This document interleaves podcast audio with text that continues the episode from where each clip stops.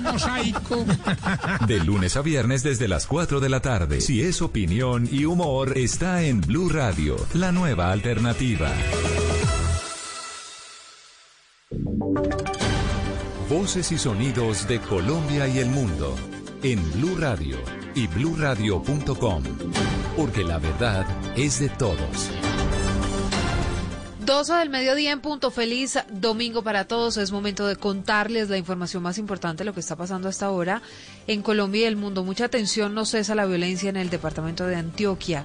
Tres personas muertas y cinco más heridas de una incursión armada en Caucasia. Carlos Carmona, incluso podría haber personas desaparecidas después de este hecho. Hola Silvia, dos días después del asesinato de cuatro hombres en la vereda Bambarriba del municipio del Bagre, ahora las autoridades confirman otro triple homicidio en el Bajo Cauca, esta vez en el corregimiento Cuturú del municipio de Caucasia. Allí hombres armados asesinaron a tres personas y dejaron heridas a otras cinco. El coronel Jorge Miguel Cabra, comandante de la policía en el departamento, confirmó que al centro poblado llegaron tres lanchas con hombres armados y portando uniformes de uso privativo de las fuerzas militares, mientras en el sitio se celebraban varios grados de algunos jóvenes. Arriban cerca de tres lanchas con unos sujetos armados y vistiendo prendas de uso privativo de la fuerza pública. Estas personas disparan indiscriminadamente contra algunos habitantes que se encontraban allí. Se identifican como integrantes del clan del Golfo. Dos de las personas asesinadas no serían de la comunidad y fueron halladas en el parque principal. La tercera sería un minero encontrado a orillas del río Cauca. Además, se investiga en este momento si hay personas desaparecidas que fueron reportadas por la comunidad, pero cuyos cuerpos no han sido encontrados. Ya son 10 personas asesinadas en el Bajo Cauca en la última semana. Carlos, gracias. Estamos atentos al desarrollo de esta noticia. Y mientras tanto, el presidente Iván Duque se comprometió a que en 20 días va a terminar el proceso de limpieza y remoción de escombros en San Andrés. También el uh, tema del restablecimiento de los servicios públicos en la isla en medio de las denuncias de las personas que dicen que no les llegan las ayudas, que siguen durmiendo a la intemperie. José, ¿qué más dijo el presidente? Silvia Oyentes, tras finalizar un puesto de mando unificado en San Andrés, el presidente Iván Duque se comprometió a que más tardar en dos semanas terminará el proceso de limpieza y remoción de escombros de las zonas afectadas por el paso del huracán Iota, que también afectó, recordemos, a Providencia y Santa Catalina. Esto dijo hace pocos minutos el presidente Iván Duque. Hemos hecho una revisión también de muchas de las necesidades de la comunidad. Sabemos que han existido en las últimas semanas días complejos, sobre todo cuando se han presentado altas lluvias.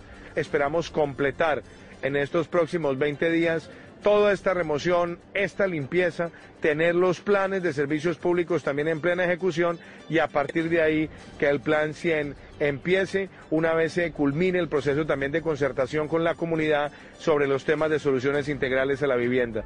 Silvia, la preocupación de la ciudadanía era porque no se había socializado, según ellos, los modelos de las casas que se van a construir, recordemos, en la isla. Entonces, en 20 días va a arrancar todo este proceso, dice el presidente Iván Duque. Estamos muy atentos, por supuesto, a lo que pase allí en la isla y a cómo avanzan estos compromisos adquiridos por el presidente. Mientras tanto, vamos a cambiar de tema porque sigue la alerta en Cúcuta. Las unidades de cuidados intensivos están en el 95% de ocupación y a pesar de las medidas decretadas el viernes, persiste la indisciplina social. Juliet. Ada Muñoz, presidente del Colegio Médico de Norte y Santander, dijo que el gremio médico no está de acuerdo en el departamento con las medidas adoptadas por el gobernador y que fueron anunciadas el viernes. Por ahora está rigiendo ley seca y toque de queda de 8 de la noche a 5 de la mañana hasta el 20 de diciembre para frenar la alta cifra de contagios. Sin embargo, el gremio médico pide decretar aislamiento preventivo obligatorio, una cuarentena total. ¿Hasta cuándo vamos a seguir nosotros viendo morir a nuestros colegas, viéndolos enfermar, viéndolos que no pueden dar su misión de prestar sus conocimientos para el bienestar de la población porque se están muriendo? Total que es un llamado angustioso, es un llamado eh, necesario, es un llamado pertinente para cerrar la ciudad en la nueva carta que enviaron los galenos de Norte y Santander a las autoridades civiles en el departamento señalan que para los siguientes días no tendrán insumos hospitalarios ni medicamentos necesarios para atender a los enfermos, los cuales ya escasean en las instituciones. Y es que la indisciplina no es solamente allí en esa zona de frontera entre Colombia y Venezuela. En Barranquilla la policía impuso más de 70 comparendos a los hinchas del Junior que se aglomeraron a las afueras del hotel donde se está concentrando el equipo. Ante esta situación, los directivos de el Junior están pidiendo a los hinchas que los apoyen sí, pero sin aglomerarse. Diana, hoy hay partido justamente. Así es, Silvia. Hoy en la noche en el Estadio Metropolitano, el Junior de Barranquilla se enfrenta al América del, de Cali y por ello las autoridades han dispuesto 250 policías en los alrededores del estadio para garantizar la seguridad y que no se presenten aglomeraciones. Sin embargo, el comandante operativo de la Policía Metropolitana de Barranquilla informó que tras conocerse unos videos en los que la hinchada se aglomeró a las afueras del hotel donde se alojan los jugadores, eh, impusieron 70 comparendos.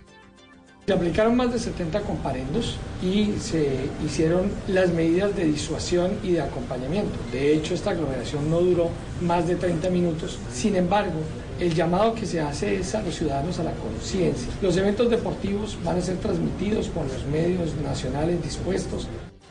Esta es la segunda vez en menos de una semana que los hinchas del Junior se aglomeran a las afueras del hotel donde se encuentran los jugadores. Por ello, las directivas del equipo han pedido a la hinchada que eviten aglomerarse y que les agradecen por el respaldo, pero que de esta forma ponen en riesgo la salud pública de todos.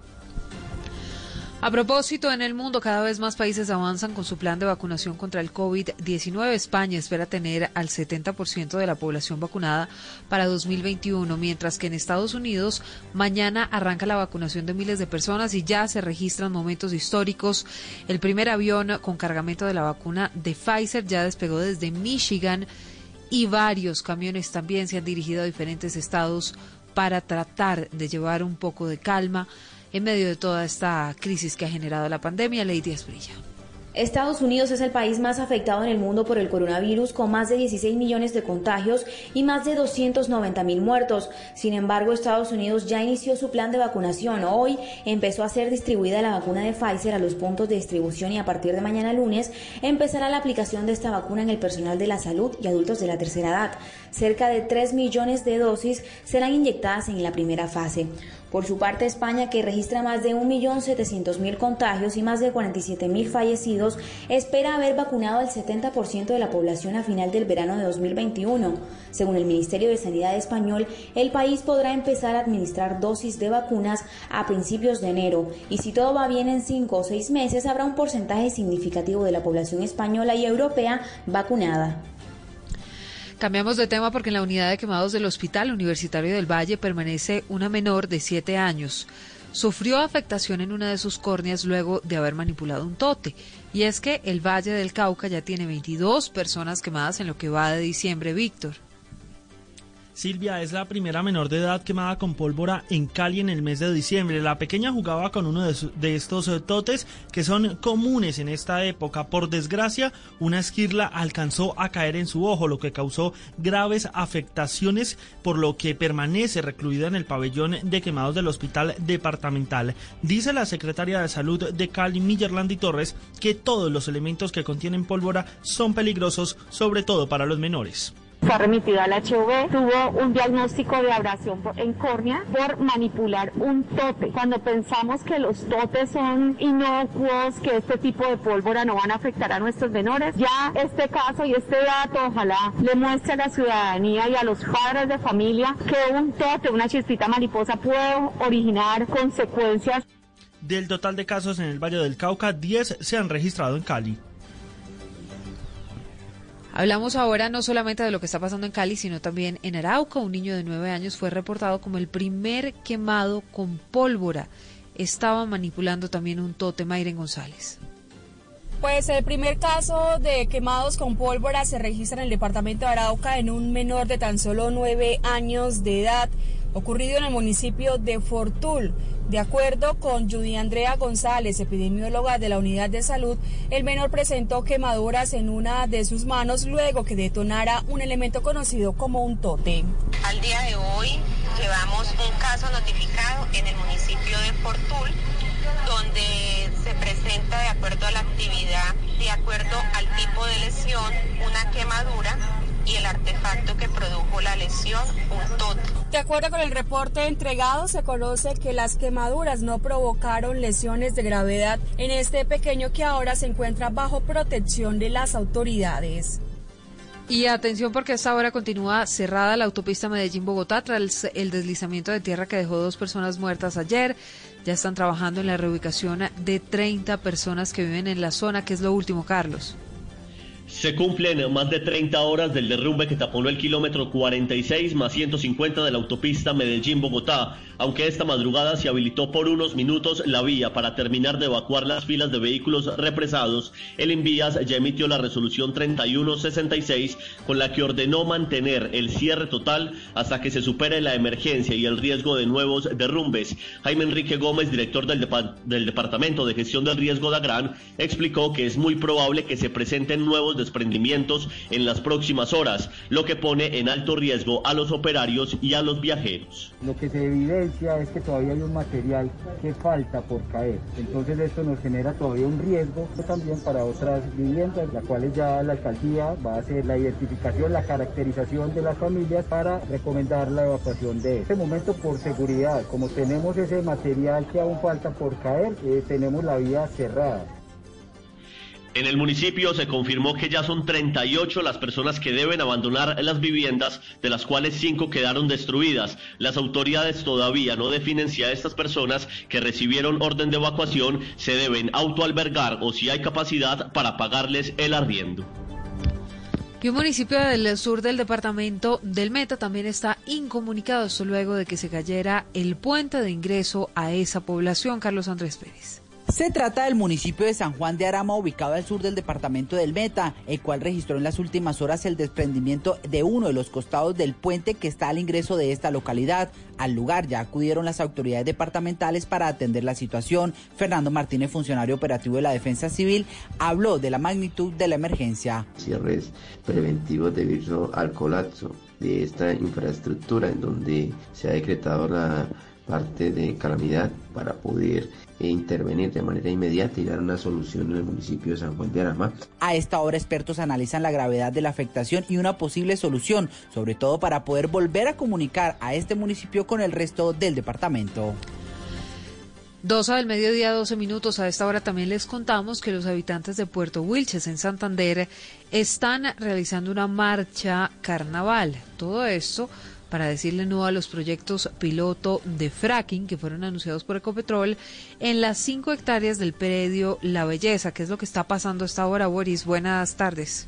Buenas tardes, Silvia. Más de 5.000 personas con diferentes muestras culturales se encuentran en las calles de Puerto Wilches en este momento protestando en contra de los proyectos piloto de investigación integral o fracking que Ecopetrol anunció que realizará el próximo año con una inversión de 110 millones de dólares a través del denominado Proyecto Calé, una iniciativa que las comunidades rechazan.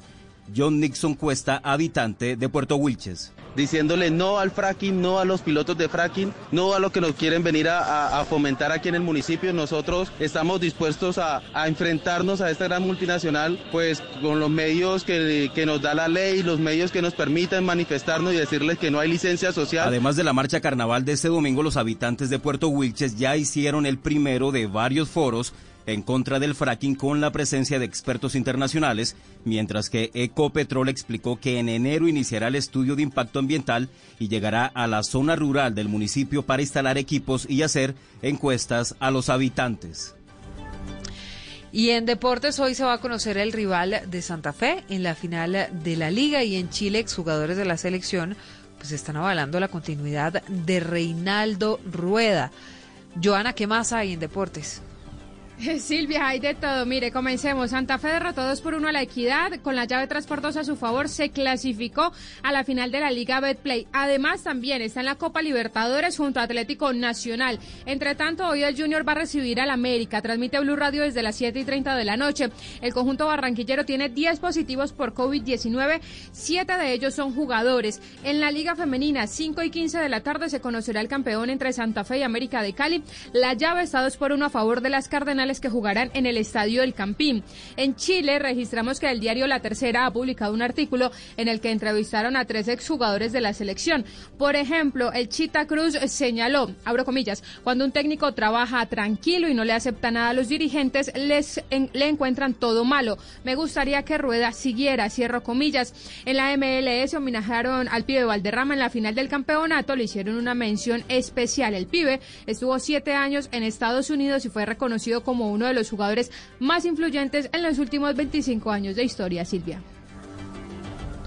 Joana, gracias. Ya son las 12 del mediodía, 15 minutos.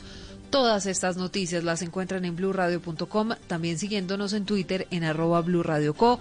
Llega Generaciones Blue a las 2 de la tarde. Nos volvemos a encontrar con una actualización de lo que está pasando en Colombia y el mundo.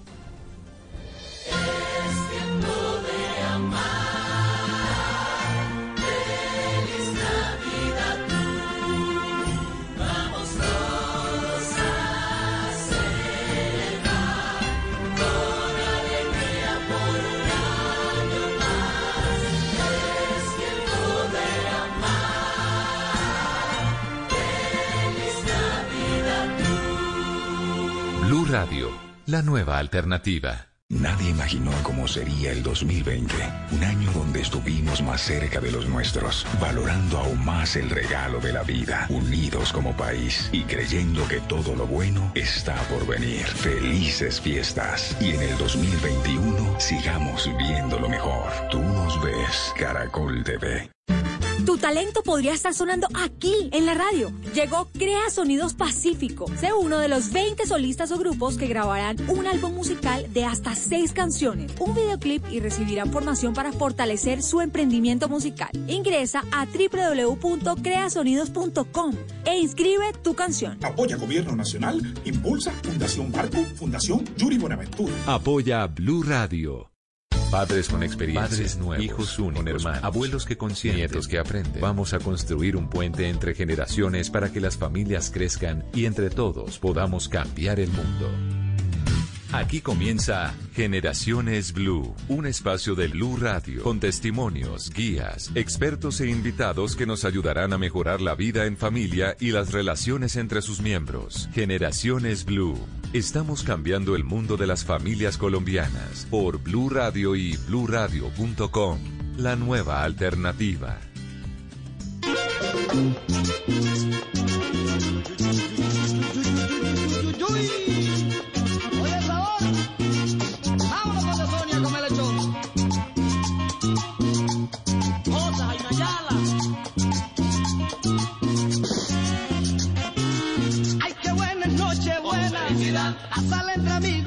Felicidad, bebiendo y tomando, con felicidad, caballeros, con felicidad, ole, ole, ole, ole, ole, ole, lo, ole, lola, ole, ole, ole, lola, ole, ole, ole, lola. Me gusta bailar, me gusta tomar, me gusta reír, me gusta cantar, pero ahora les voy a decir lo que más me gusta, es siempre pasar la noche buena, con felicidad, con cubenza, felicidad, a sala entre amigos, con felicidad, comiendo lechón, con felicidad, riendo y cantando, con felicidad, caballero, con felicidad. Hola, hola, ¿qué tal? Muy buenas tardes, bienvenidos a Generaciones Blue y sí, de una vez con música navideña. Esto que estamos escuchando lo hacen los hispanos, el gran Rodolfo Aicardi. Y esta canción que se llama Feliz Nochebuena, seguramente ustedes la han puesto muchísimo ahora que han empezado las festividades mm, típicas de la Navidad. Y de esta manera les estamos dando la bienvenida y con un tema muy, muy interesante y tiene que ver con las escuelas de padres, porque ya el gobierno nacional ha sancionado la ley que aprobó el Congreso de la República que precisamente obliga u ordena a las instituciones educativas a tener programas de educación para los papás, no únicamente para los niños. Y sí que es importante este tema porque definitivamente debe haber una coherencia una congruencia entre lo que enseñan en el colegio y lo que enseñan en la casa. Difícilmente los niños van a aprender si ven una cosa en el colegio y ven otra cosa en la casa. Y esto se va a volver algo generalizado, razón por la cual pues queremos darle un vistazo a ver cómo está esa implementación, esa aplicación. Estaremos hablando con su ponente, con el hombre que sacó adelante esta iniciativa que sin lugar a dudas pues promete eh, poner ese grano de arena, yo diría un granote de arena, una gran piedra para poder avanzar en la educación de nuestro país.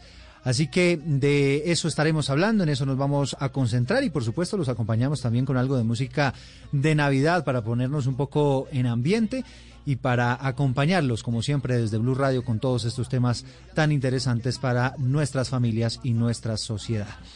Este es el espacio construido de la mano de ustedes. Soy Eduardo Hernández. Aquí los estamos acompañando con Generaciones Blue. siempre pasar la noche buena con felicidad con mi madre con felicidad y con Jenny con felicidad con los hispanos con felicidad bailando y tomando con felicidad comiendo lechón con felicidad caballeros Esto es Generaciones Blue.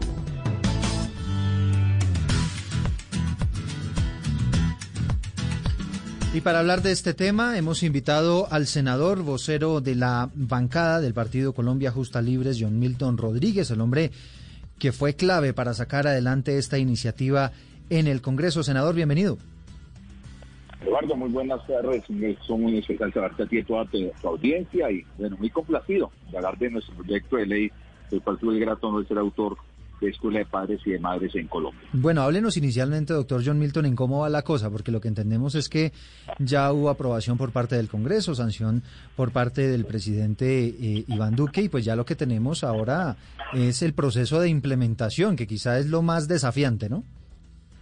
Claro, hay que todo el proceso de hacer los trabajos correspondientes de los lineamientos generales por parte del Ministerio de Educación Nacional, donde se le otorga este liderazgo a los padres de familia obviamente en acompañamiento y en asociación con las entidades educativas, que es algo trascendental en Colombia, el poder armonizar el acompañamiento para nuestros niños y jóvenes por parte de los padres de familia en equipo con las entidades educativas para generar obviamente todo un ecosistema de desarrollo, de buen ambiente en la educación y formación de nuestros hijos. Sí, doctor John Milton, de acuerdo con la norma, ¿Qué, ¿Qué podría pasar con un colegio que no implemente estos procesos? Si, por ejemplo, se establece algún tipo de plazo eh, para las instituciones educativas para que puedan implementar estas escuelas de padres?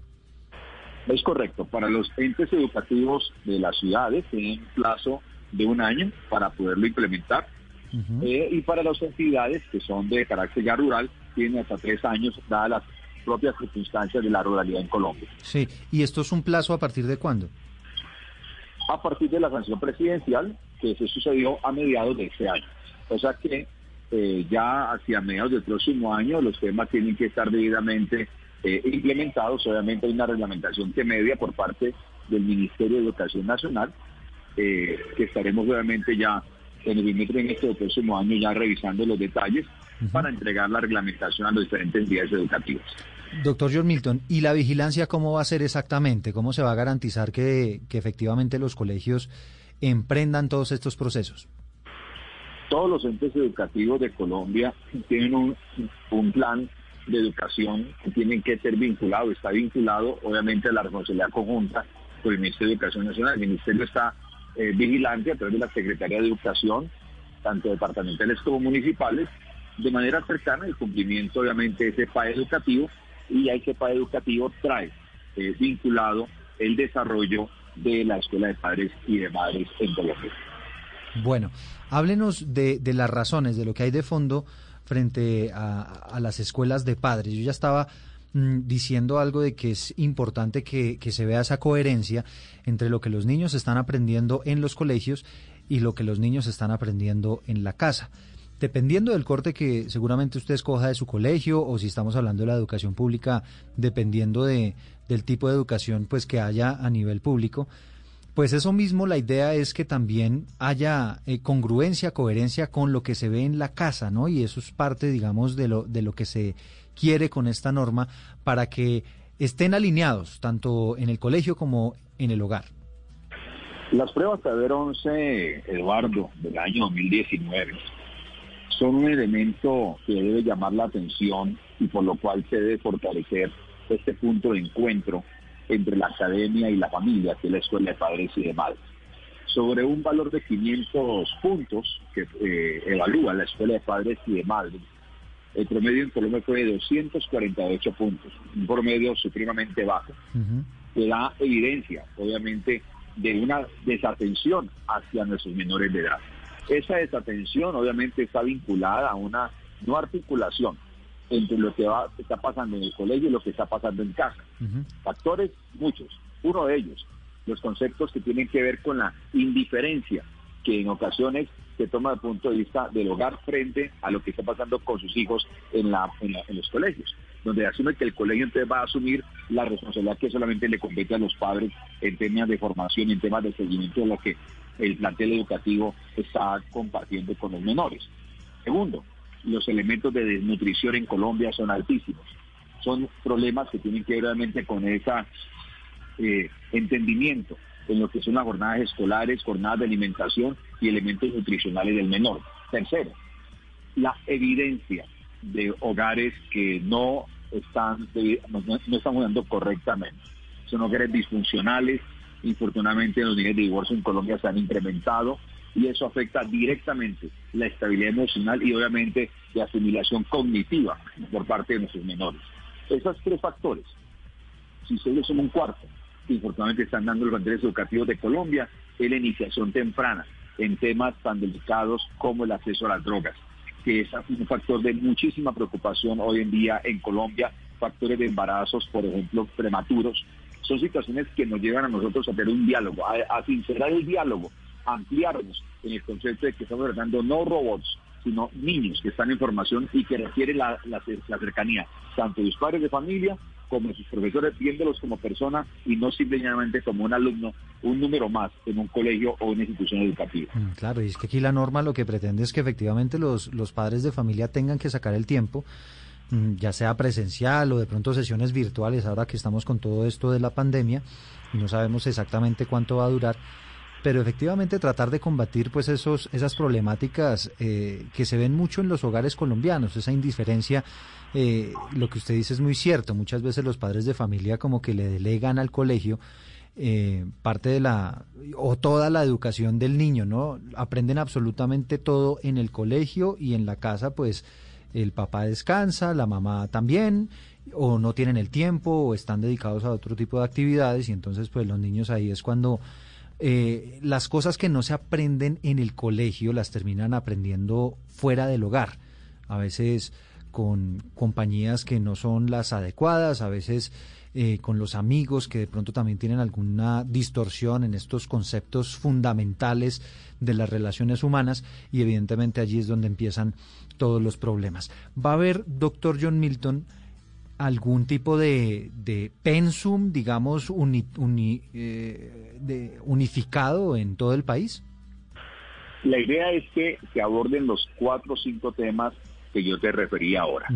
Eh, obviamente, eh, cada entidad educativa, junto con la adopción de padres de familia, de cada colegio construirán sus detalles, porque obviamente uno entenderá que en la autonomía educativa y la autonomía de crianza hay ciertas particularidades, pero el fin y objetivo al final de la jornada es que nuestros menores tengan toda la atención que necesitan para vigorizar el proceso educativo y su capacidad cognitiva. Es muy difícil que un niño que está viviendo un tema de violencia intrafamiliar, situaciones cercanas a las drogas o circunstancias de, eh, de indiferencia de los padres de familia puedan rendir académicamente eh, como debería ser. Creo que es una oportunidad muy importante de protección, de generar ambientes protegidos para nuestros niños y sobre todo que vuelva a ser la niñez, que vuelva a ser la familia el núcleo fundamental de la sociedad y no una familia como infortunadamente está pasando ahora, Eduardo, completamente desarticulada, desmembrada, los hijos por un lado, los papás por otro, y creo que esa es una, a la larga una bella excusa para volver a unir la familia en lo más importante, lo que es generar un legado con herederos. Es muy triste hoy ver eh, padres de familia que trabajan tan duro, que consiguen cosas materiales y no tienen a quien, a quien darle legado. Y por otro lado, ocurren situaciones muy dolorosas, y es que la desunión familiar es un factor de desigualdad y, de, inequidad social impresionante. Los eh, sectores más vulnerables de Colombia eh, obviamente perpetúan, digámoslo así, su sistema de inequidad y de dificultad social precisamente por el grado de eh, desarticulación al, al, seno de la familia. Mm, es que, por ejemplo, enseñanzas que tienen que ver con combatir, por ejemplo, ese individualismo, porque muchas veces ese individualismo se gesta en el propio hogar, en las actuaciones diarias. Eh, tantas cosas que hay para aprender, para tantos motivos para volver al colegio, que la verdad yo soy fan. Yo le he dicho a usted, eh, senador John Milton, que yo soy fan de las escuelas de padre, de padres de familia, porque creo que que es una oportunidad de crecimiento, porque la verdad es que uno es papá y uno va como que aprendiendo al ritmo de y al vaivén un poquito de cómo van llegando las cosas, pero también es cierto que uno puede formarse y uno puede eh, obtener conocimientos que sin lugar a dudas van a ser muy útiles para poder educar mejor y guiar mejor a nuestros hijos. Doctor John Milton, eh, ¿va a haber algún tipo de castigo? ¿Se contempla en la norma para aquellos padres de familia que no aprovechen el espacio, es decir, nos pueden crear los colegios eh, la convocatoria, los espacios, pueden hacer incluso el esfuerzo y tal, pero si los padres de familia por iniciativa propia no van, ¿va a haber algo que los obligue? Nosotros tenemos trabajado un tema de persuasión. Es que persuadir es mucho más edificante que el castigo. Ahora, tenemos unas sanciones de carácter precisamente eh, de concientización de carácter pedagógico, donde lo que hacemos es que los padres de familia que no asisten como debe de ser, pues se verán obligados a tener unas actividades complementarias con los hijos para garantizar que obviamente los temas los temas que tienen que ver con, con inasistencia se suplan de alguna manera con esa actividad, digamos, complementaria a la académica normal. Creemos que de esa manera se van generando esos elementos y esos elementos de, concertación y de gestión con los padres de familia. Yo creo que es la manera. Eh, pero además de eso, yo una de las cosas que vamos a complementar nosotros son elementos de campañas educativas, porque yo creo que una cosa que a Colombia más le hace falta es la posibilidad de tener una educación preventiva, donde uno concientiza al padre de familia y dice, hombre, mire, si usted tiene una situación con su casa, con su hogar, y usted no hace su escuela de padres de familia, que es un espacio de restitución de esos faltantes que usted ha tenido como padre de familia, pues hombre, está teniendo una oportunidad única para usted y para el bienestar de sus hijos. Y, a la, y, ahora que estamos viendo esa persuasión, sí que es importante todos estos mensajes que les estamos enviando sobre la necesidad de las escuelas de padres, sobre la necesidad de aprovechar todos esos espacios que sin lugar a dudas son muy enriquecedores. Doctor John Milton, eh, eh, digamos, ¿hay alguna diferencia en la implementación de, la norma o de, estas escuelas de padre frente de padres frente a los, la educación pública y privada? Es diferente, digamos, para nosotros no es no es la diferencia si la educación es pública es privada. Lo que queremos y el centro nuestro es la formación de estas nuevas generaciones porque el problema ha sido precisamente la discriminación que hemos tenido en Colombia. De hecho, adelanto algo, Eduardo. Yo voy a trabajar un proyecto de ley muy fuerte, no le alcancé a radicar en ese, en este, eh, en ese, segundo semestre, este tema de la virtualidad, tú sabes que consumen muchas cosas en el tiempo. Pero lo primero que voy a hacer en marzo del, del año próximo es el tema del empoderamiento ciudadano para nuestros menores de edad y para las familias, donde cada familia tomará la decisión dónde estudia su hijo, si quiere un colegio público o un colegio privado. ¿Por qué?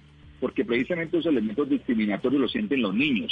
Para un niño es muy claro que si está, estudiando en un colegio público se siente mucho menos ciudadano que el que está en un colegio privado.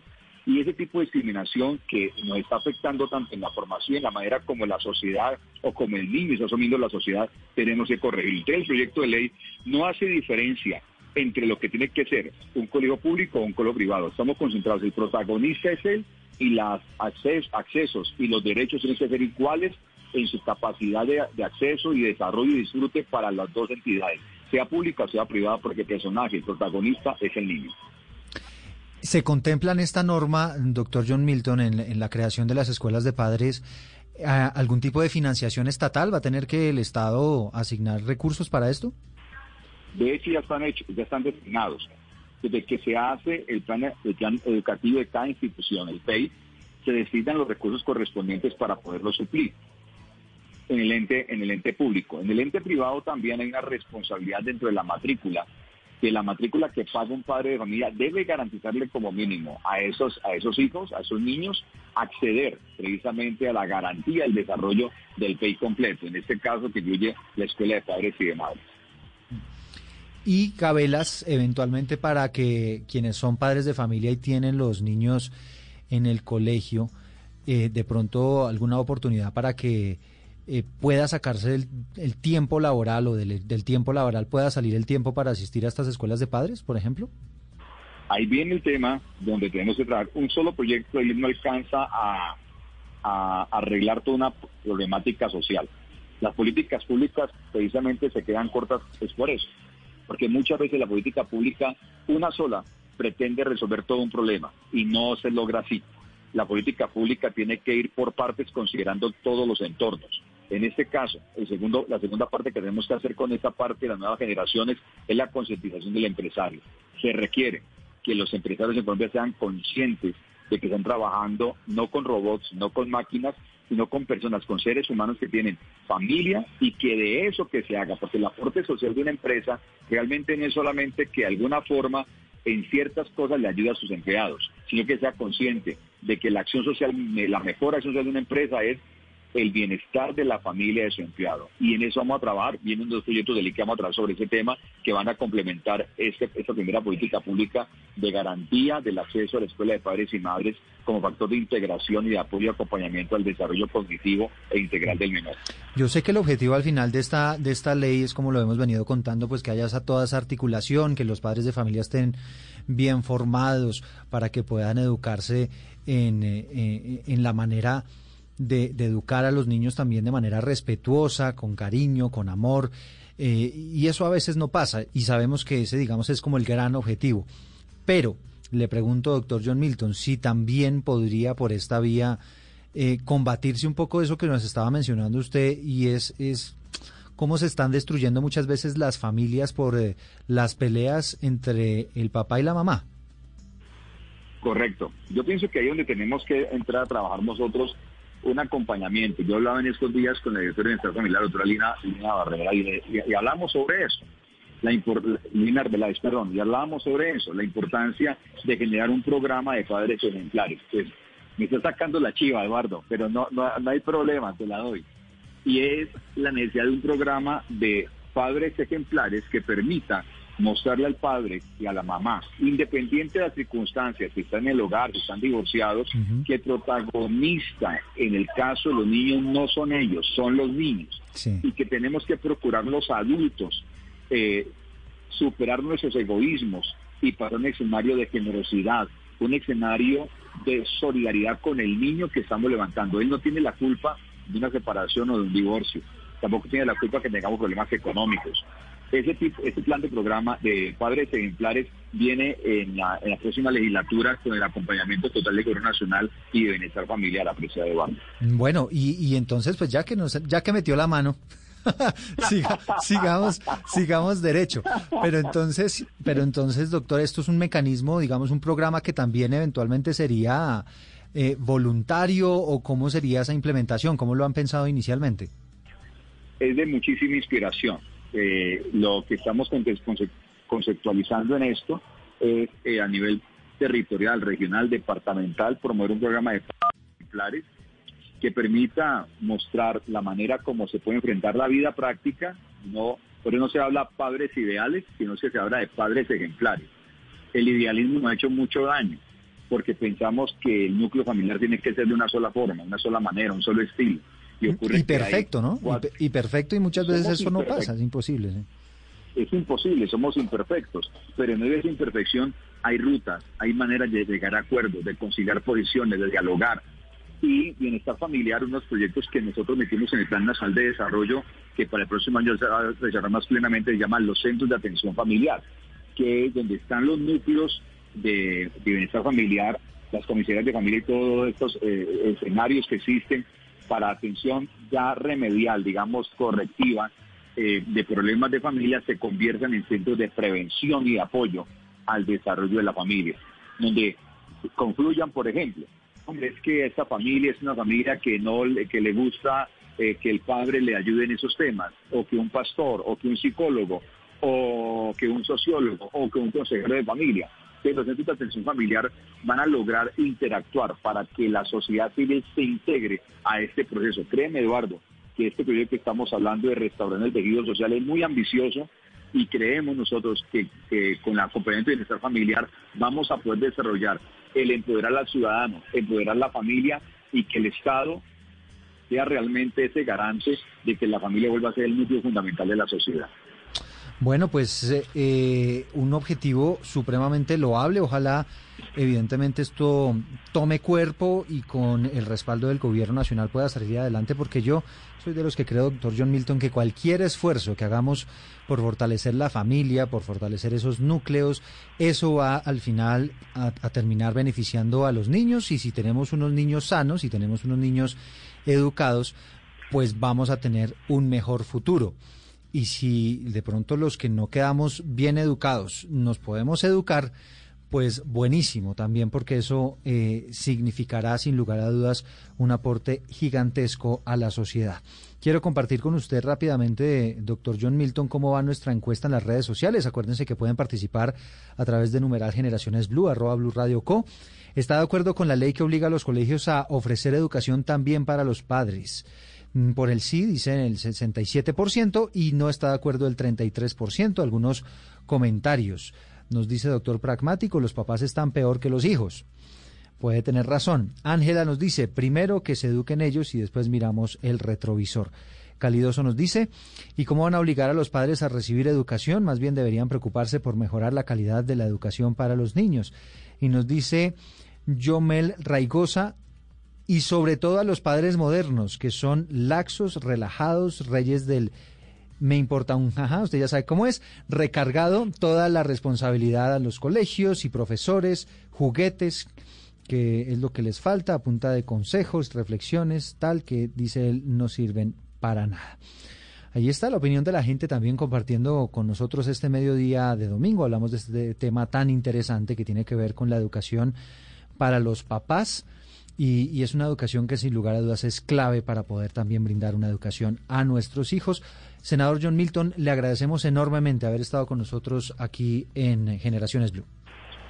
Eduardo, a muy amable, siempre muy atento. Tú sabes que para mí la, una, mi calidad de senador de la República es la familia en Colombia y la defensa de esa familia, la defensa de la vida en todo tiempo y cuenten siempre conmigo. Aquí hay un eh, una persona que está comprometida con eso. Por eso creo que Colombia, la reactivación económica de Colombia tiene que ver y pasa necesariamente por lo que hagamos por la familia colombiana en su esencia misma de convivencia y desarrollo y aún de la, crianza de sus hijos. Así que todo mi compromiso, Eduardo, toda mi gratitud contigo, con toda tu audiencia y que tengan un resto de domingo muy, muy bendecido. Muchísimas gracias. Es el senador John Milton Rodríguez, actual senador, vocero de la bancada del Partido Colombia Justa Libres. Regresamos en Generaciones Blue.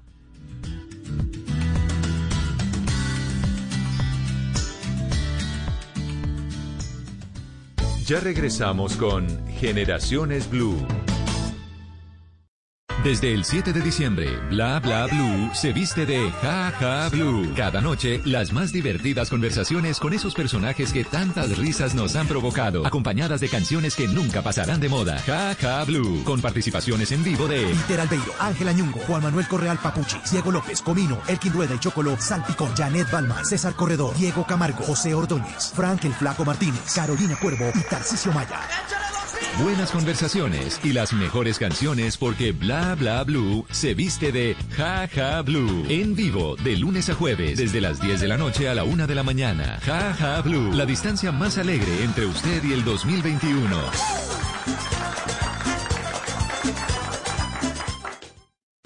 Navidad Made in Colombia con el kit navideño de Pedro Coral. Escógelos con la melena de moda, el muñequíbiris para despedir las penas, el billete ciberes de la abundancia, maracas con el sabor de las fiestas y muchas sorpresas más. Entra en caracolplay.com y compra el kit que más te guste. Tú nos ves, Caracol TV. En busca de la estrella, la pelota la tiene Melchor, entrega para Gaspar, espera Baltasar, atención, aparece Noel, toma la pelota y dice, señores, yo soy el papá de todos. ¡Claro! ¡Ese es Papá Noel! A nuestros narradores les encanta Navidad. Por eso no tienen vacaciones. Este domingo, Junior América, desde las 7 y 30 de la noche. Blue Radio, viviendo el fútbol en la Navidad. Y el partido, señoras y señores, está Zagalillos 1, Pastorcillo 0. Blue Radio, la nueva alternativa. Continuamos con Generaciones Blue. Y regresamos a Generaciones Blue. Estamos eh, recibiendo todas sus votaciones con numeral Generaciones Blue. Está de acuerdo con la ley que obliga a los colegios a ofrecer educación también para los papás. Por el sí, 67% hasta este minuto. Por el no, 33%. Una votación pues bastante interesante. Y la gente sigue opinando, la gente sigue dejando sus comentarios sobre este tema de las escuelas de padres, que recordemos por una ley que se sancionó a mitad de este año, pues será ahora obligatorio en todos los colegios de nuestro país. Para hablar de este tema, ahora escucharemos otra voz y es la que nos va a hablar de la experiencia. Son colegios que sin que los hubieran obligado, tienen implementado este modelo de las escuelas de padres de familia desde hace mucho tiempo, creyendo y con, con la firme convicción de que efectivamente estas escuelas de padres funcionan muy bien para la educación de los hijos. Porque, como lo decíamos al principio del programa, cuando hay una buena educación en el colegio y está coordinada con lo que pasa en la casa, pues evidentemente las enseñanzas y todo lo que se aprende se adquiere mucho más fácil. Iván Martínez es actual vicerrector de familia del gimnasio Los Cerros, es administrador de empresas con especialización en gerencia comercial de la Universidad de La Sabana pero es un apasionado por todos estos temas de familia y por esa razón lo hemos invitado. Doctor eh, Martínez, bienvenido. Un saludo, Eduardo, para ti y todos los oyentes. Muy contento de estar aquí en el programa. Bueno, muchísimas gracias. Estamos conversando sobre este tema de las escuelas de familia. Y pues, hombre, quisimos hablar con ustedes porque ustedes llevan ya una larga trayectoria con, con este tema de las escuelas de padres de familia en el Colegio Gimnasio Los Cerros y quisiera que nos contara un poco cuál ha sido la experiencia de, de, haber aplicado esa fórmula de educar también a los papás. Así es, Eduardo. Eh, cuando conocimos de esta ley, pues nos pusimos muy contentos porque ya en el colegio pues veníamos trabajando desde que empezó el colegio, desde su fundación, en esta misma dirección. Es como involucrar a los papás como primeros y principales educadores de sus hijos en todo lo que tiene que ver con su formación, no dejándole solo al colegio eh, esa tarea, sino de verdad haciendo un trabajo conjunto con el colegio. Hay, hay quienes dicen, a, propósito de eso que usted está diciendo, pues que, ¿cómo así? Entonces, pues yo no voy a que, no dejo a mi hijo para que lo, lo eduquen en el colegio, ¿cómo así que yo como papá entonces también tengo que, que estar metido en todos estos asuntos? Entonces hay gente que como que eso no le cuadra. ¿Por qué es importante que los papás también estén alineados con el colegio?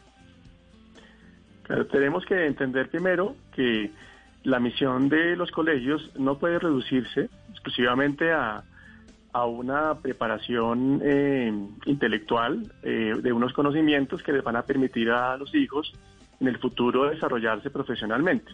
Esto es muy importante, pero debemos también pensar que los años del colegio para los hijos son quizás los años más importantes de la vida, porque van a pasar allí no solamente muchos años, sino son esas edades en donde realmente todo lo que podamos sembrar en ellos, en valores y en principios, es lo que les va a quedar para toda la vida. Entonces, no podemos dejar de lado la participación protagónica de los papás en toda esa tarea, porque en casa van, con su ejemplo de una manera principal, van transmitiendo a los hijos todos estos valores y, estos principios. ¿no? que no quiere decir que los papás pues, sean perfectos, ni mucho menos. Precisamente la escuela de padres tiene como esa función, ¿no? De ir ayudando a los papás también a, ser cada vez mejores y eso va a tener un, efecto directo, un beneficio en los hijos que van a ver en sus papás, pues ese esfuerzo que hacen por, por, transmitirles a ellos lo mejor. Bueno, yo le voy a confesar algo. A mí cuando me hablaron de escuelas de padres que le toca ir a, hacer unos diplomados y unos temas ahí de educación para los papás, pues uno en principio cuando está primíparo y cuando está llegando hasta ahora el, niño al colegio, pues uno se siente un poquito como, como, ah, como atrapado ahí, como bueno, como así que yo también voy a tener que responder con esto. Eh, es decir, un poco renuente al tema. Pero eh, después cuando uno se da cuenta de todas las enseñanzas, pues evidentemente se, se da cuenta de por qué los colegios lo hacen. Y aquí, Iván, quisiera que usted nos contara eh, exactamente qué tipo de contenidos son los que se encuentran los papás, porque muchas veces se, se imaginan pues una, un señor echándose un discurso con unas diapositivas, pero no, no se sabe exactamente qué es lo que se va a aprender en esas escuelas de padres. Claro que sí, claro que sí, son espacios de, de reflexión. Yo diría que, que, lo importante allí es que los papás en primer lugar descubran que deben ser actores principales en la educación de sus hijos, que no es algo que solo se pueda trasladar al colegio, no, sino realmente es un, es un trabajo conjunto. Los temas, claro, los hijos entran al colegio pequeños, entran de 5 o 6 años al colegio, algunos entran incluso antes, y duran en el colegio 12, 13 años y se gradúan, se van para la universidad más o menos 17, 18 años. Entonces, claro, son diversos temas que van enfocados por esas diferentes etapas que van viviendo los hijos. Por ejemplo, en este momento, bueno, nosotros hemos tenido eh, muchas experiencias a lo largo de estos 56 años que tiene el colegio, ¿no? Hay, ha habido unas muy interesantes, ¿no? Siempre buscando que sea muy participativo porque efectivamente, como dices Eduardo, no es venir a escuchar a una persona hablar de algún tema pues muy interesante, pero que de pronto uno no encuentra conexión. Entonces, si involucramos a los papás de una manera pues muy participativa, se va a enriquecer mucho más toda esa eh, eh, esa formación y esas, esas, herramientas que ellos van a adquirir, ¿no? Sí, recuerdo, recuerdo, por ejemplo, y para ayudarle un poquito, recuerdo algunas enseñanzas en temas de antropología, que uno, mm, pues digamos, si no lo estudia en ese momento, uno no tendría por qué hacerlo y sobre todo si la carrera de uno o el trabajo de uno no es afín con todos esos asuntos, pues poco o nada puede uno saber de la materia y encuentra que allí, que entendiendo, por ejemplo, al ser humano, encuentra allí una fórmula muy valiosa, no solamente de formación para los niños, sino también de formación personal. Totalmente de acuerdo. Por ejemplo, el primer programa que los papás pueden tomar en el colegio, apenas llegan, en grado transición, es un diplomado en familia que tenemos en alianza con la Universidad de La Sabana. Este programa tiene, digamos, el, enfoque principal es, bueno, cómo contribuir a la construcción de familias sanas, fuertes y sólidas, pero parte de ese conocimiento de quién es la, de qué es la persona humana y quién es la persona humana. ¿okay? Esto es fundamental para poder también, a su vez, entender pues que hay que hay que trabajar a lo largo de todos estos años para lograr que esa persona, pues esa personita que llega al colegio muy pequeña, pues logre desarrollar todo lo que se espera de él, ¿no? Que sea un, gran ser humano que se forme integralmente. Y por tanto hay que entender muy bien, en primer lugar, quién es la persona humana. De allí, partando de ese punto antropológico, de allí se despliega todo lo demás. ¿Y, qué otros asuntos, por ejemplo, uno, uno puede ver allí que son interesantes para los papás? Estas preguntas se las estoy haciendo un poco para, para convencerlos desde aquí, desde este programa, porque yo soy un convencido que este tema de las escuelas de padres pues va, va, va a tener una función muy importante para la sociedad. Pero tratemos de convencer aquí a los papás que son un poquito renuentes, que les da pereza todo este tema de la escuela de padres, por qué es importante asistir a este tipo de cursos. Claro. Hay un tema que es fundamental y tiene que ver, por ejemplo, con la, con la educación del carácter, de la afectividad y la sexualidad de los hijos. Uno pensaría, bueno, no, no, no es algo solamente que el colegio tenga que encargarse de darle a mis hijos unas clases eh, acerca de simplemente de, de, unos temas que cualquier persona podría encontrarse en un libro. ¿no? Hay que darles mucho criterio y allí los papás juegan un papel definitivo los papás tienen que anticiparse, tienen que lograr tener un diálogo con sus hijos acerca de estos temas. No esperar de pronto a que, no sé, por otro medio o otra persona, quizá la que quisiéramos que no fuera, la, la, la, que le diera esta información, pues de pronto esto vaya a generar en él, eh, pues en su, en su vida, en su futuro, en su propia felicidad, algo que le vaya a, a afectar. Entonces, qué importante es pues trabajar este tema desde los primeros años también, no vamos a esperar de que también, hombre, que estén en la adolescencia para hablar de estos temas. No, hay que anticiparse y poder dar a, los hijos ese criterio. Entonces, es uno de los temas fundamentales que yo diría a los papás, hombre, no podemos dejar que otros nos eduquen a nuestros hijos, tenemos que educarlos nosotros. Lógicamente uno elige, elige un plantel educativo pensando en cuáles son sus, su, proyecto educativo, cuáles son sus ideas, ¿no? Eso, por supuesto, da mucha más tranquilidad. Claro, si no, ve que el colegio va en la línea de lo que son los principios que uno vive en casa, pues eso da mucha tranquilidad. Pero no obstante, no se le puede delegar solo al colegio que se encargue de esto. Los hijos necesitan de sus papás, de ese acompañamiento, ¿no? Para que les dé esa seguridad de que, de que ese es el camino que deben, de, que deben tomar. Okay. Y hay otro tema, si me permites, eh, el colegio trabaja también, por ejemplo, en todo lo que tiene que ver con la prevención del consumo de alcohol y de sustancias psicoactivas, ¿no? Hombre, no hay que esperar a que el hijo, el día de mañana, pues llegue a la casa, ¿no? Y, tengamos ciertas sospechas de que algo está ocurriendo, ¿no? O que se enfrente él solito como a esas circunstancias sin, sin haber recibido tal vez una orientación previa. Exactamente, hay que darle la información que él debe saber y esto va a ayudar evidentemente a prevenir, ¿no? Que se convierta en un factor de protección para él, ¿no? Pero tiene que tener una información clara sobre qué, a qué se va a enfrentar, porque no lo vamos a tener guardado una, en una burbujita, ¿no? Que no vaya, que no salga de la casa, no. Él va a hacer su vida normal, va a tener sus amigos, va a salir a las fiestas, perfecto. Pero tenemos que, lógicamente, eh, darle a él, ¿no? Hombre, te vas a encontrar con esto, Bien, él tomará la decisión, claro. Eh, la educación y la formación de los hijos tiene que hacer en un ámbito de libertad, pero siempre partiendo de que le hemos dado también los insumos, o sea, la formación, los elementos para que él pueda tomar buenas decisiones. y ahí está el papel de los papás. Claro. Es definitivo. Sí, nos, nos decía el, senador John Milton Rodríguez que, que, otro de los conceptos, digamos, que se quiere combatir con todo este tema de las escuelas de padres de familia es el de la indiferencia esa creencia que se tiene mm, que, los papás simplemente dejan al niño en el colegio y que ellos son los que se encargan de la formación y me lo entregan educadito, ¿no? Y, quisiera aquí, Iván, que usted nos contara un poquito sobre, sobre los resultados que ustedes han visto a lo largo de todos estos años con estas escuelas de padres de familia. Claro que sí. En primer lugar, les diría a sus papás, bueno, con mucho cariño, yo también lo soy, ¿no? Que es un error digamos, pensar esto, ¿no? Pensar esto. No, los papás para sus hijos son como unos héroes, ¿no? Los hijos se fijan en sus papás, esperan recibir de ellos, ¿no? Lo mejor, lo mejor. Entonces, qué bueno que sientan que deben ser esos protagonistas. ¿no? Es como un mensaje que yo, yo quisiera darles. La vida pasa muy rápido, ¿no? Y recuerdo una propaganda que hace mucho tiempo salía de una tarjeta de crédito que decía, la vida es ahora, ¿no? Si dejamos que estos años claves de la vida de nuestros hijos pase y no hemos quizá actuado como, como debiéramos, no hemos intervenido, probablemente quizá después estaremos ¿no? pensando, oye, hubiéramos podido hacer esto o esto otro. Entonces es una, un primer mensaje que quisiera darles. Lo otro, yo diría resultados. Bueno, los resultados se dan siempre cuando uno ve ya eh, el hijo, cuando ya hace su vida. ¿no? A veces son resultados que se ven más a largo plazo. A veces no logramos todavía ver en el corto plazo.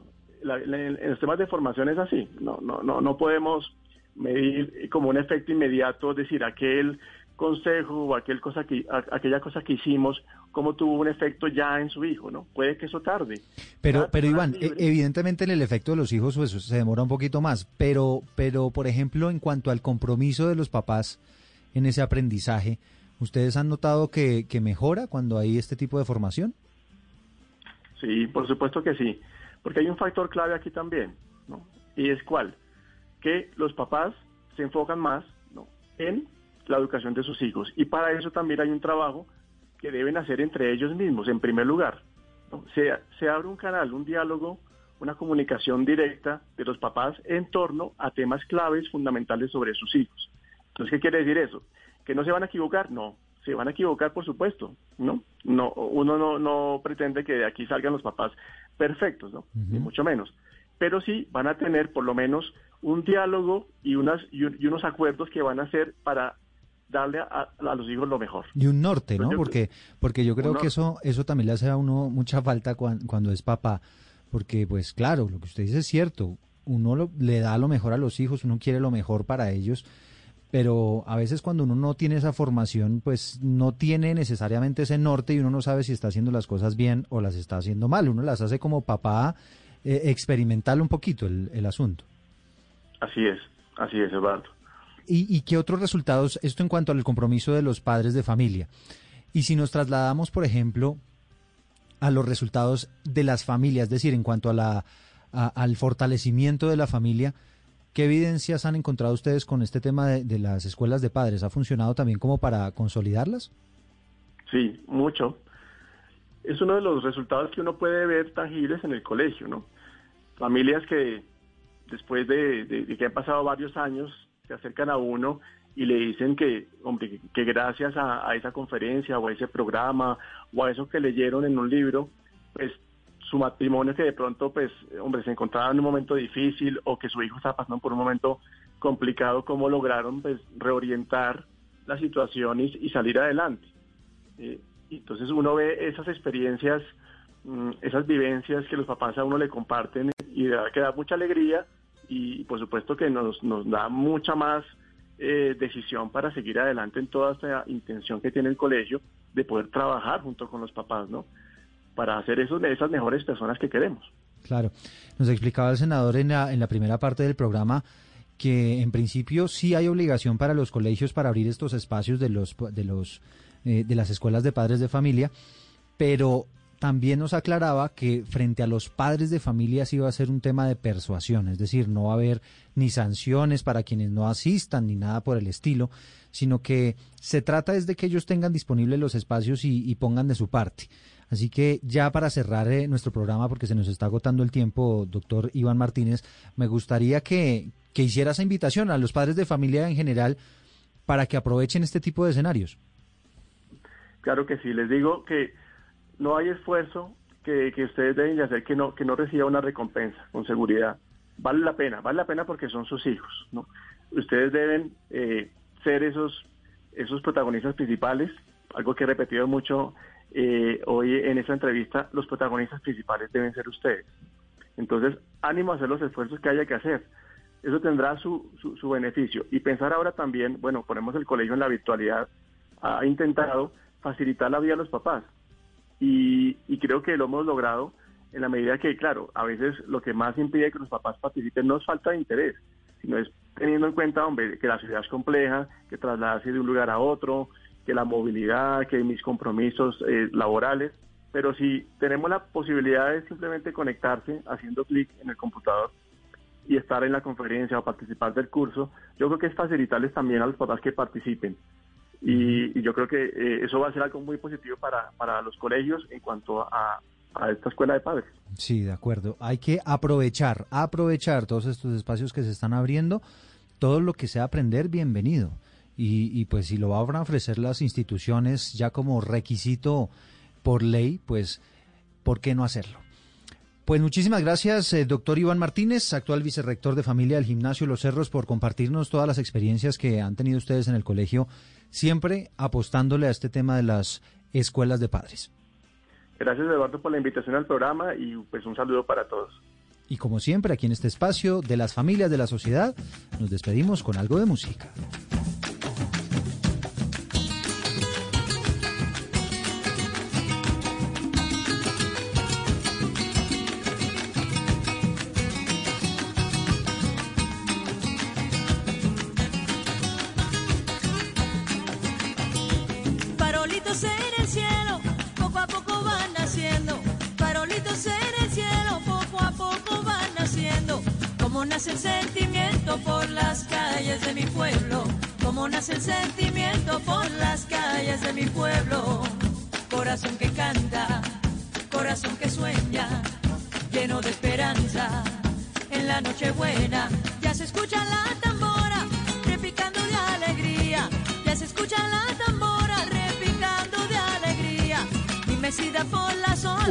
Espectacular, sin lugar a dudas, esta de Gloria Estefan y con esta canción Farolito tan típica de esta época de Navidad. Esta semana comienzan las novenas, unas celebraciones muy importantes. No olviden las recomendaciones de mantener la distancia social, tratar de evitar esas reuniones numerosas en las casas, porque se ha demostrado pues que son los lugares de mayor contagio de este COVID-19. Estamos lamentablemente en medio de una pandemia y debemos actuar en consecuencia. Así que mucha responsabilidad, eviten la pólvora, eviten el licor en exceso y pásenla bien. Nos reencontramos como siempre dentro de ocho días en Generaciones Blue.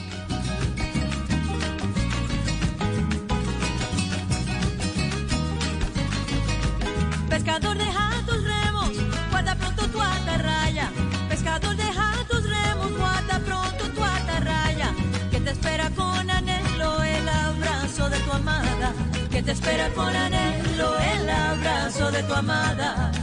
Corazón que canta, corazón que sueña, lleno de esperanza. En la noche buena, es la noche del ensueño, al abrigo de la llama, es la noche del ensueño. Esto es Generaciones Blue. En estas fiestas, sintonicémonos con los aprendizajes que nos deja un año inesperado. Sigamos al aire con actitud positiva, siempre hacia adelante. Compartamos en familias sin diferencias, unidos en la misma mesa, así celebremos a distancia. Juntos, como país, encendamos el amor, el respeto, la inclusión y la participación. Bajemos el volumen a la incertidumbre para escuchar con ilusión los planes que este nuevo año tiene para todos. Llegó Navidad, la época para creer que la alternativa en el 2021 es transmitir lo mejor. Blue Radio. Solo la más alta conciencia sobre nuestra vida cambiará la suerte de esta pandemia. Agradecemos a cada uno de nuestros clientes por ser esos aliados estratégicos que siempre han estado allí.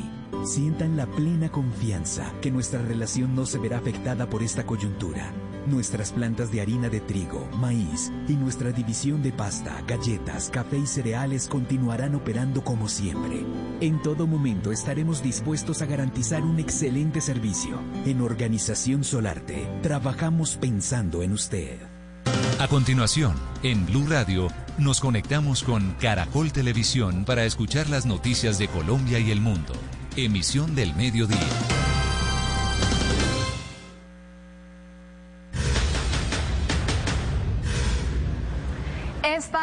La imagen del día.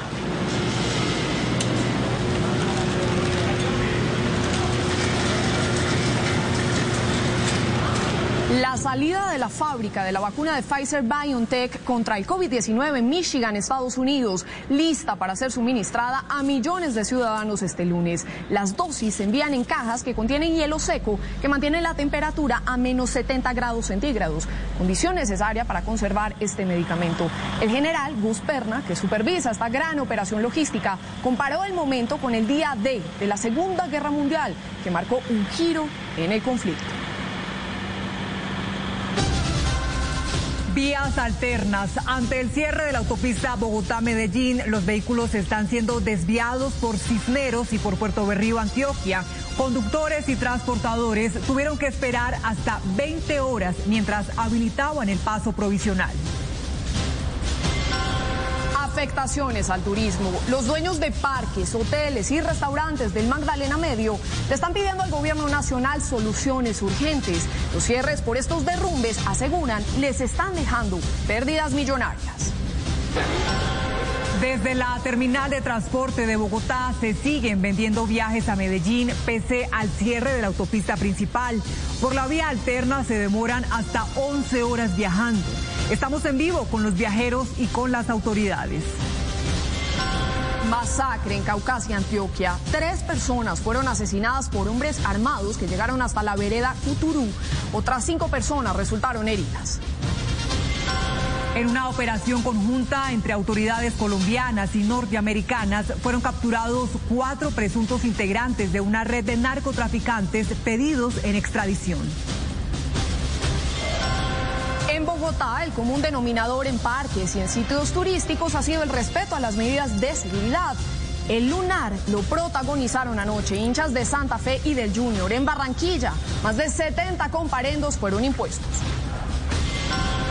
Arranca la semana de aguinaldos y las regiones alistan zoológicos, parques, miradores y hasta nevados para recibir visitantes. En un cubrimiento especial por las regiones de nuestro país, les contaremos qué planes puede disfrutar en familia en esta nueva normalidad. En Bogotá está listo Monserrate y el Jardín Botánico. En Boyacá un plan es ir al Parque Nacional del Cocuy. A 20 minutos de Bucaramanga está Girón, dueño de una arquitectura colonial. Y en Cartagena un destino es el Aviario Nacional de Colombia.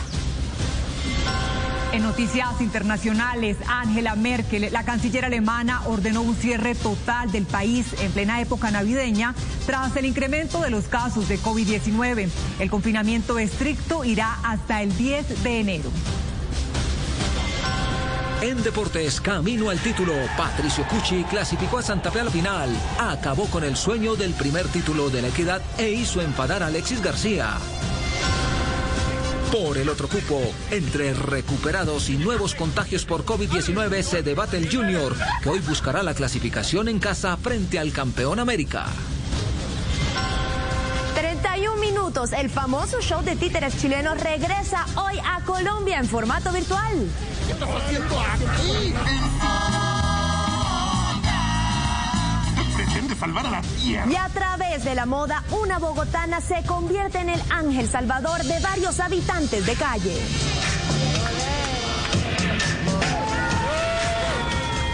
Su inspiradora historia y mucho más aquí en Show Caracol fin de semana.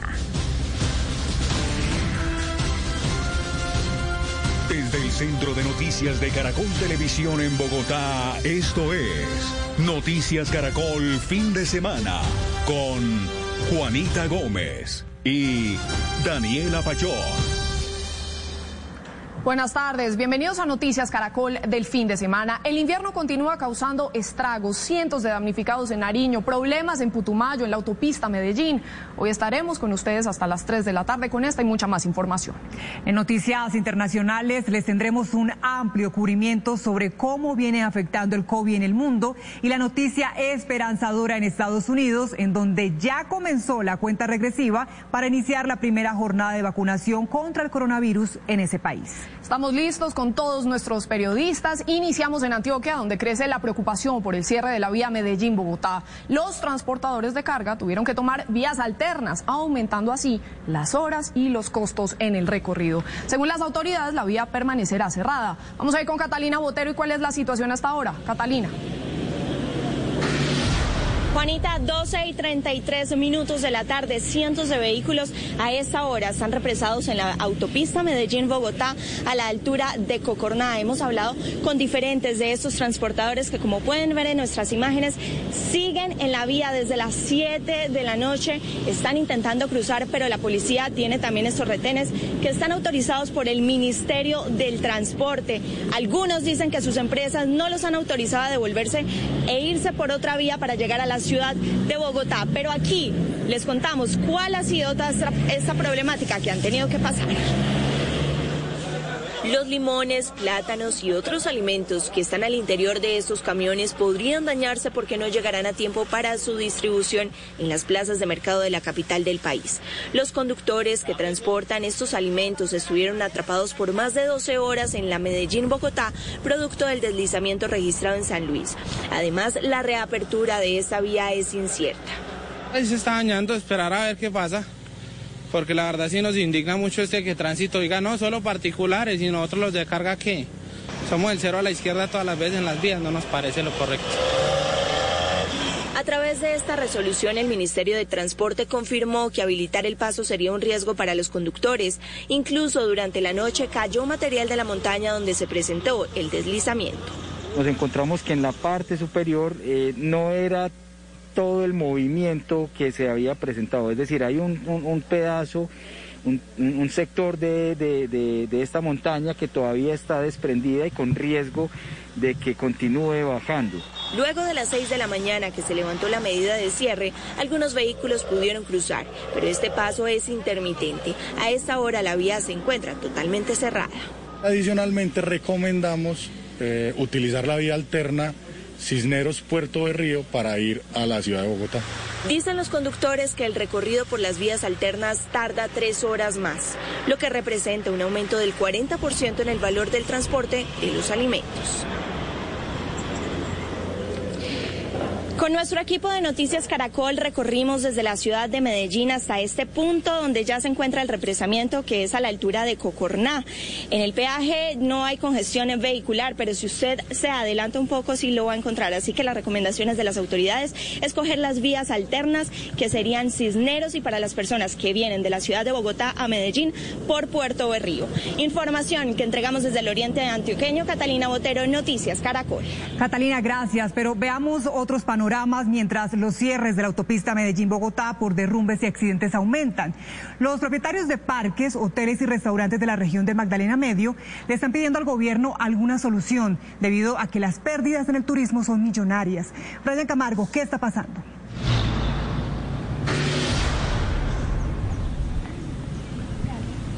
Está pasando que los turistas, al notar estos cierres de la autopista, están cancelando las reservaciones, dejan de llegar a los hoteles, a los parques, a los sitios de recreación. Y esto está trayendo pérdidas millonarias a toda la economía de municipios como Puerto Triunfo y aledaños que viven del turismo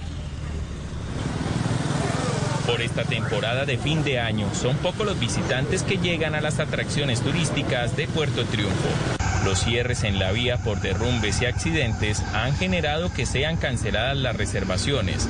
El paso de los viajeros también se ha reducido. El temor a nuevos cierres los ha llevado a tomar nuevas rutas.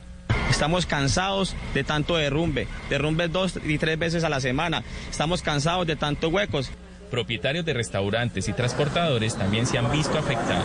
A esta hora máximo ya vendíamos por ahí más de 20 desayunitos y ahorita estamos súper afectados, nomás vendemos uno, dos. Nosotros nos hacíamos dos o tres recorridos, ahora uno si, es, si estamos de buenas, del resto nos blanqueamos. Cada vez que se cierra la vía, en el parque temático Hacienda Nápoles se cancelan la mitad de las reservaciones. Ha generado que frecuentemente se, se, se cancelen reservas no solo en el parque temático, sino también en los hoteles alrededor de esta oferta turística, afectando de manera inmensa toda la actividad económica de la región. Los afectados del sector turismo en el Magdalena Medio advierten que si continúa esta situación, la generación de empleo en la región se va a ver seriamente afectada.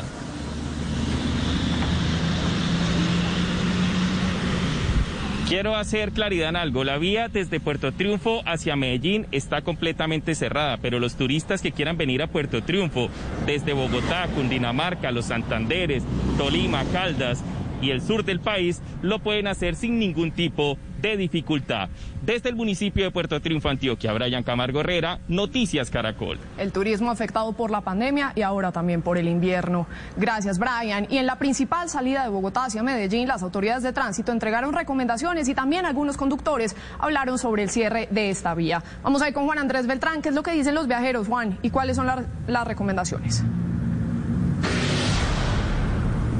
Así es, buenas tardes. Pues yo los saludo exactamente desde el peaje de Siberia. Esta es la principal puerta de salida de la capital del país hacia Medellín.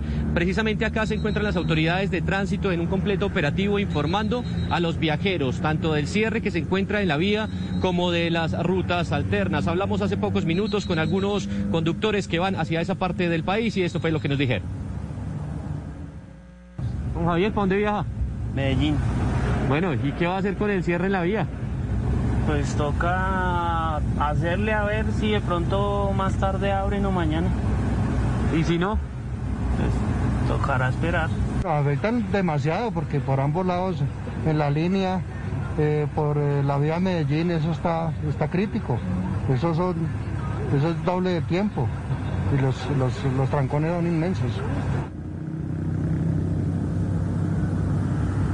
Pues la principal recomendación que entregó el director de la Policía de Tránsito es a consultar la línea numeral 767 para conocer el estado en tiempo real de las vías y el estado del tiempo y también a consultar a la Policía de Tránsito para emprender el viaje. Esto dijo el general Rodríguez.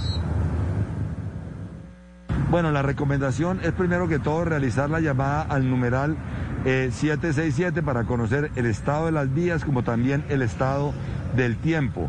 Eh, realizar la verificación de los vehículos en la parte física antes de emprender los viajes, de igual manera verificar eh, la documentación de cada uno de los automotores.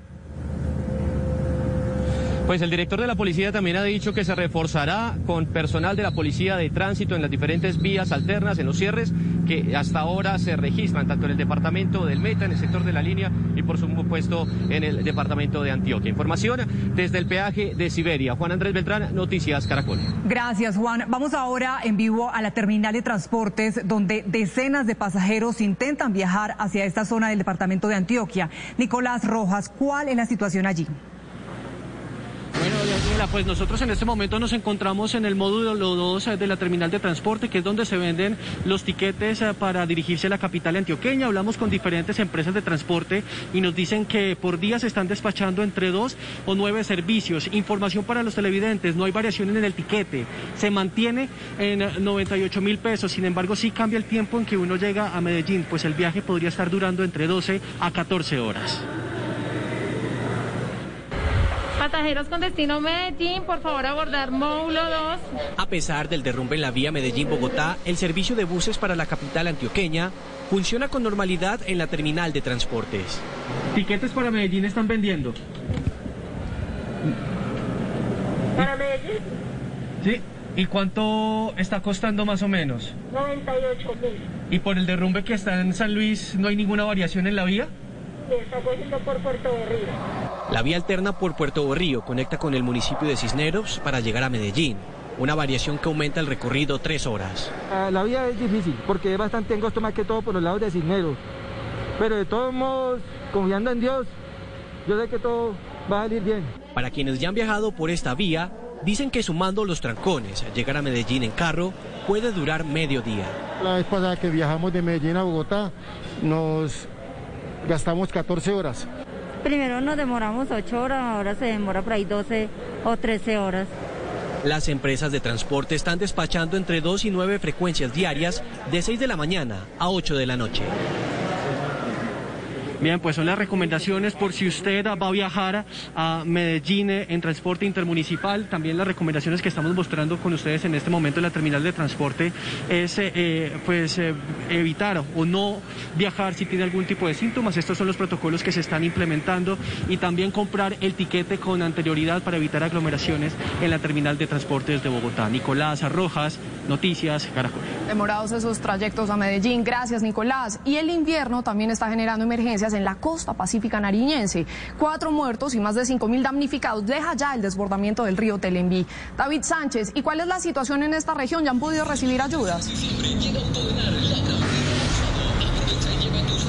Juanita y televidentes, a esta hora 12.43 de la tarde, si bien el nivel del río Telembí ha empezado a bajar, hay alerta debido a que aún hay presencia de lluvias en esta región del Triángulo del Telembí.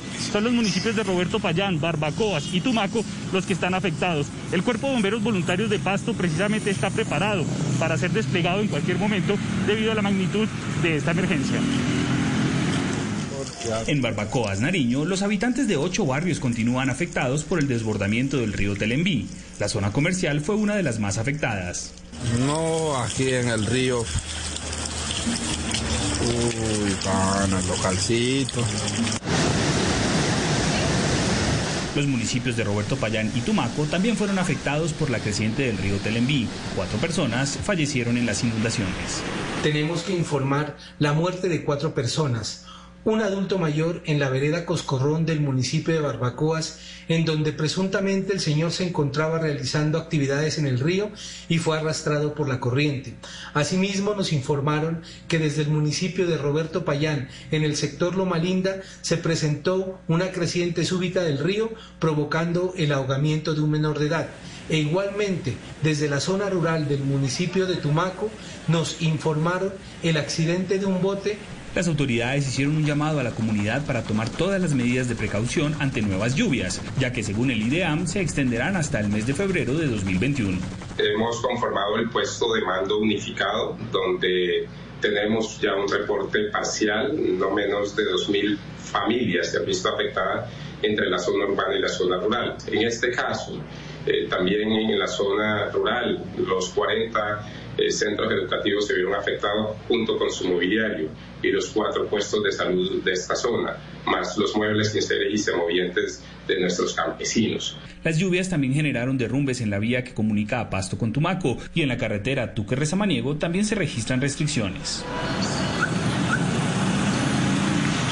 Hasta el momento no ha sido posible despegar ayudas en la zona debido a que se espera precisamente el censo oficial. Sin embargo, ya las cifras hablan de más de 5.000 personas, más de 2.000 familias afectadas. Se espera que en las próximas horas la primera autoridad de Barbacoas, el alcalde, ya está en Bogotá y se espera que precisamente gestione esas ayudas para esta población afectada. Desde Pasto, David Sánchez, Noticias Caracol.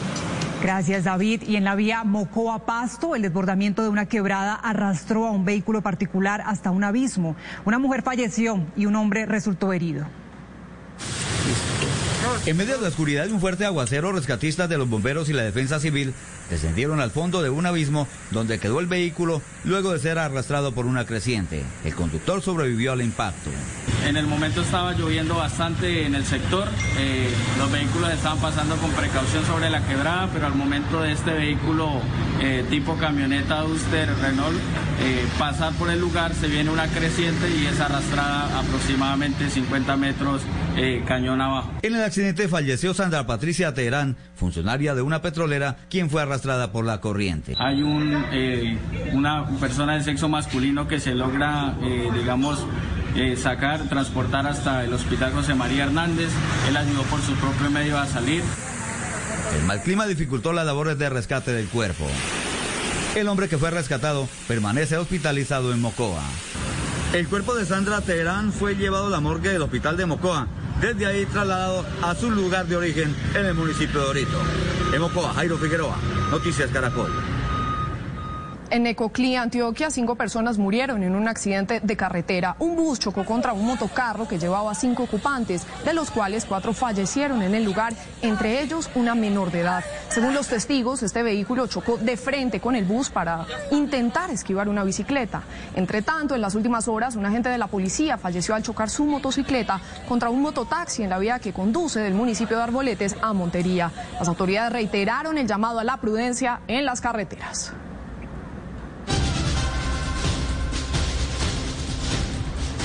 12.47. Comienza la semana de aguinaldos desde este 16 de diciembre. En muchos hogares colombianos se reza la novena al Niño Dios o se disfrutan los atractivos de las regiones del país.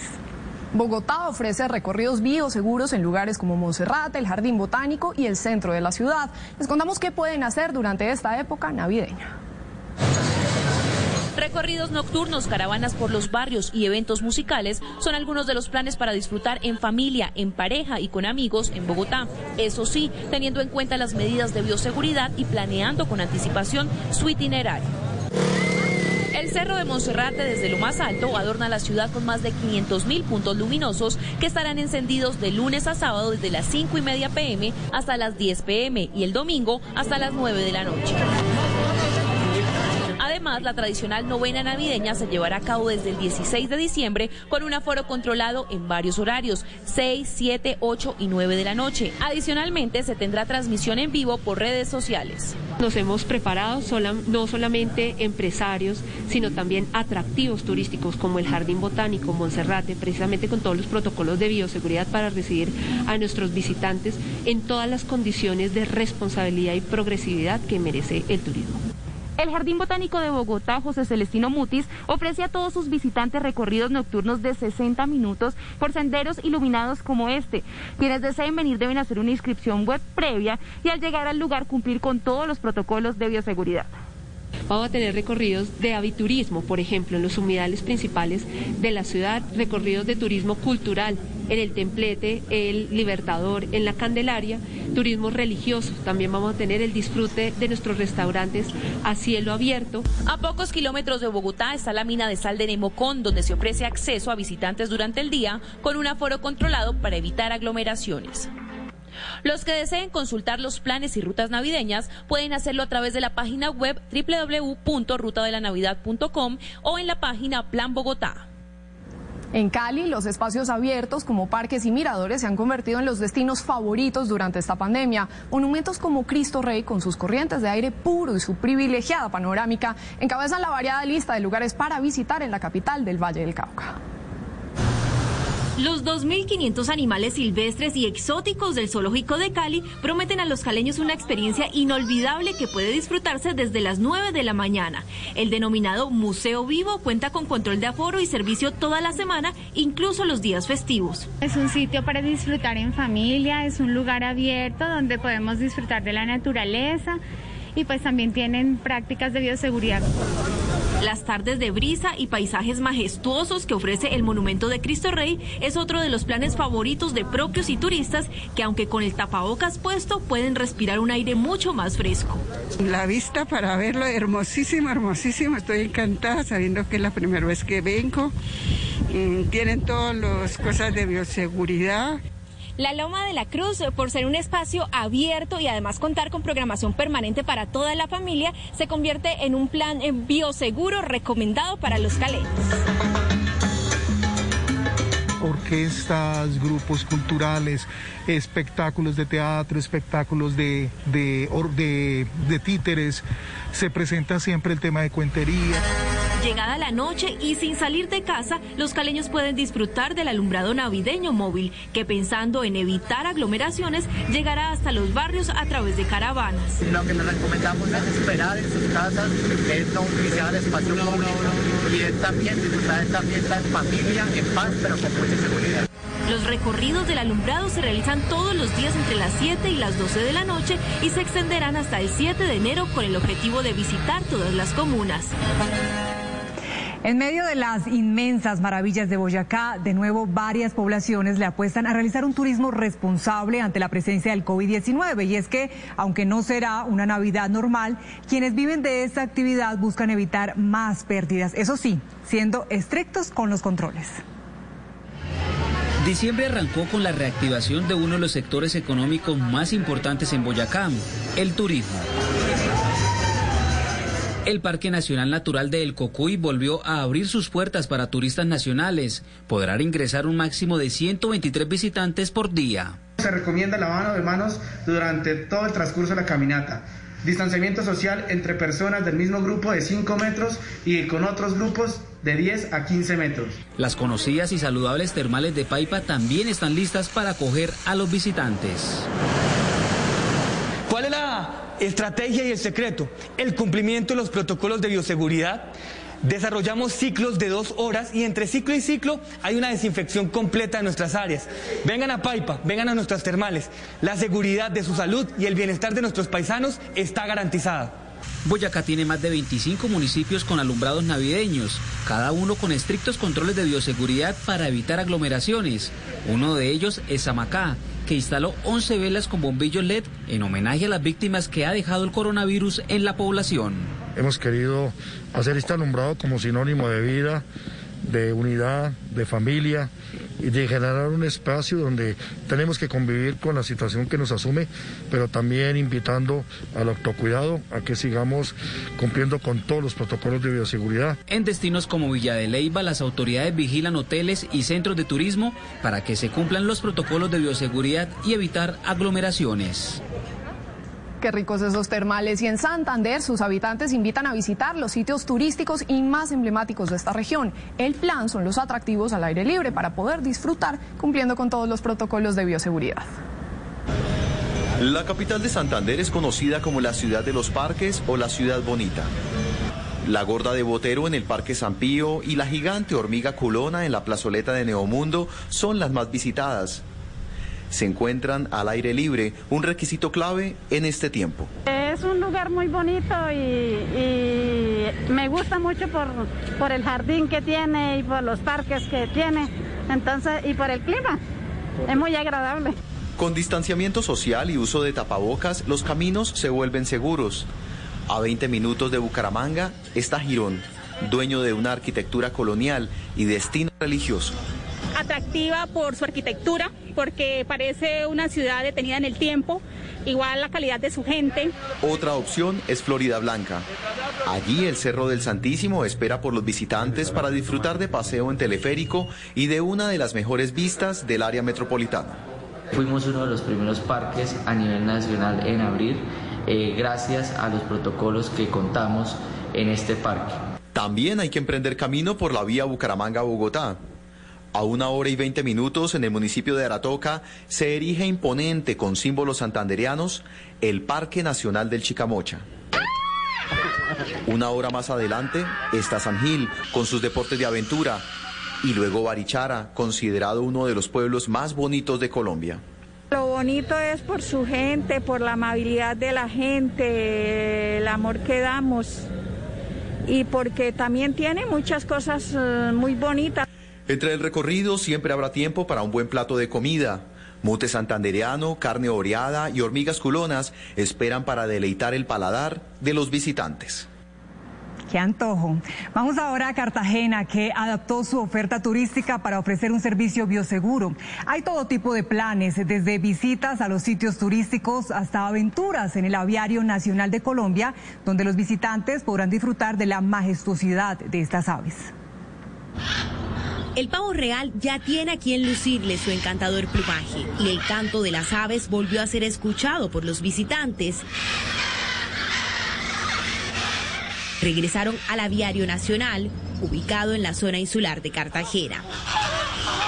Estuvo muy divertido, hay muchas cosas que hacer y es una experiencia única. ¿Qué tal las aves?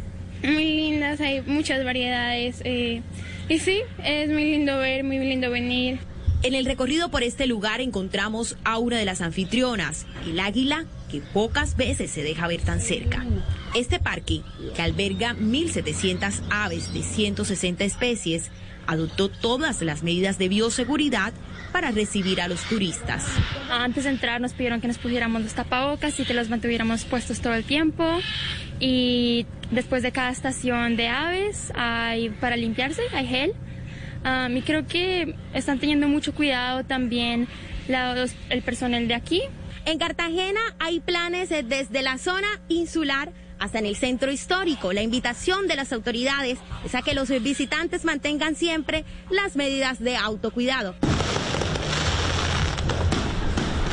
Al caer la tarde, el plan en la heroica es en los bares y restaurantes al aire libre que ofrecen una vista a las hermosas panorámicas de la ciudad antigua y por supuesto con todos los protocolos como zonas de desinfección de manos, toma de temperatura y registro de visitantes. Tenemos claro que nuestro objetivo es mantener el turismo activo. Y sin estas medidas de bioseguridad no podemos tenerlo, ni tener trabajo nosotros, ni poder eh, recibir a nuestros turistas locales e internacionales. La ciudad está muy agradable. Yo aprovecho pues para invitar a, a todos los colombianos a apoyar el sector turístico y disfrutar pues, de esta maravilla que es Cartagena. Los establecimientos nocturnos funcionan hasta las 12 de la noche. Y este año Barranquilla ofrece diferentes planes para disfrutar durante la época decembrina, como la visita al árbol de la ventana al mundo. Todos los sitios emblemáticos permanecen con restricciones de aforo. Visitar el alumbrado navideño del Gran Malecón del Río es uno de los planes que, en medio de la nueva normalidad, continúa atrayendo a los visitantes durante esta época donde encontrarán no solamente figuras alusivas a la Navidad, las tradicionales como ángeles, los arbolitos de Navidad, eh, flores, sino también encontrarán la Villa de Belén. Y esto es para darles como un mensaje de avivar nuestro espíritu navideño y también de rendirle un tributo a la vida, al cuidado, al decirles a todos debemos cuidarnos.